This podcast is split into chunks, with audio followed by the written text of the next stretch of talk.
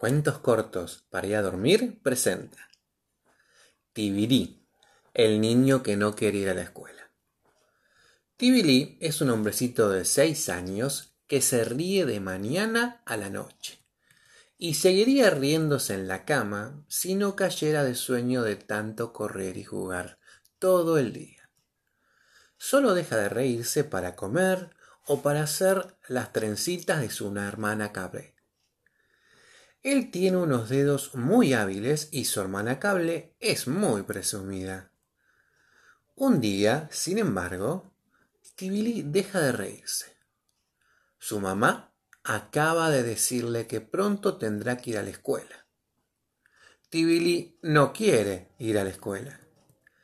No quiere estar encerrado en una clase frente a una pizarra triste, triste como el aburrimiento. Tibili no necesita saber leer ni saber escribir. Prefiere, como su abuelo, leer no sobre el papel, sino en el cielo, donde de día canta el sol y de noche baila la luna. Prefiere leer sobre la tierra roja del camino, donde miles de animales de todos los colores van y vienen, arriba y abajo, sin que nadie los obligue a ir a la escuela.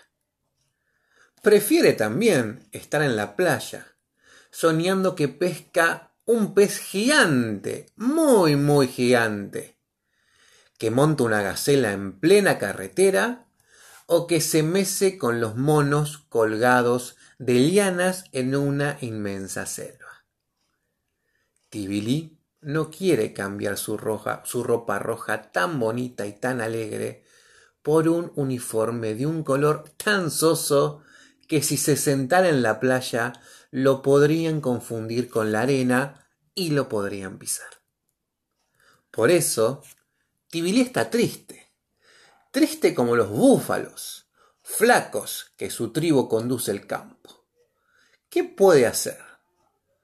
Pero ¿qué puede hacer para no tener que ir a la escuela? Las lunas suceden a las lunas y la escuela va a empezar muy pronto le pregunta a Pilú, el lagarto. ¿Podrías decirme qué tengo que hacer para no ir a la escuela? Solo veo una solución, contestó Pilú. Escóndete en el agujero más recóndito del fondo del patio. Un hueco lo suficientemente grande como para que nunca te puedan encontrar. Tibili piensa que estaría bien un ratito, pero no para toda la vida le pregunta a Kumi, el murciélago, que medita colgado en una rama. Kuni le responde, cuando llegue el día de ir a la escuela, te acuestas y te resuertes, y dices que te duele mucho, mucho, mucho la barriga. Tibili piensa que no podría fingir que tiene dolor de barriga todos los días. Además, a Tibili no le gusta para nada decirle mentiras a su mamá. Interroga también a la araña, Cropé, que siempre lo sabe todo. Cropé le dice, solo veo una solución para ti. Ve a buscar el cofre de la sabiduría. Está enterrado cerca del río entre unos gigantescos árboles de una fruta muy pero muy deliciosa. Verás una gran piedra roja. La vas a correr Escarbas, escarbas y escarbas hasta que encuentras un objeto muy duro. Ese es el cofre de la sabiduría. Sácalo con mucho cuidado. Abrilo y vas a encontrar lo que estás buscando. Tibili se va corriendo entusiasmado hacia lo más recóndito del río. Escarba y escarba con todas sus fuerzas junto a esos árboles frutales.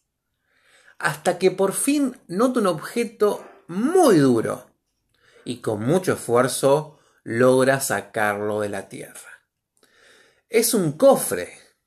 Intenta abrirlo, pero por más que lo intenta una y otra vez, no consigue hacerlo.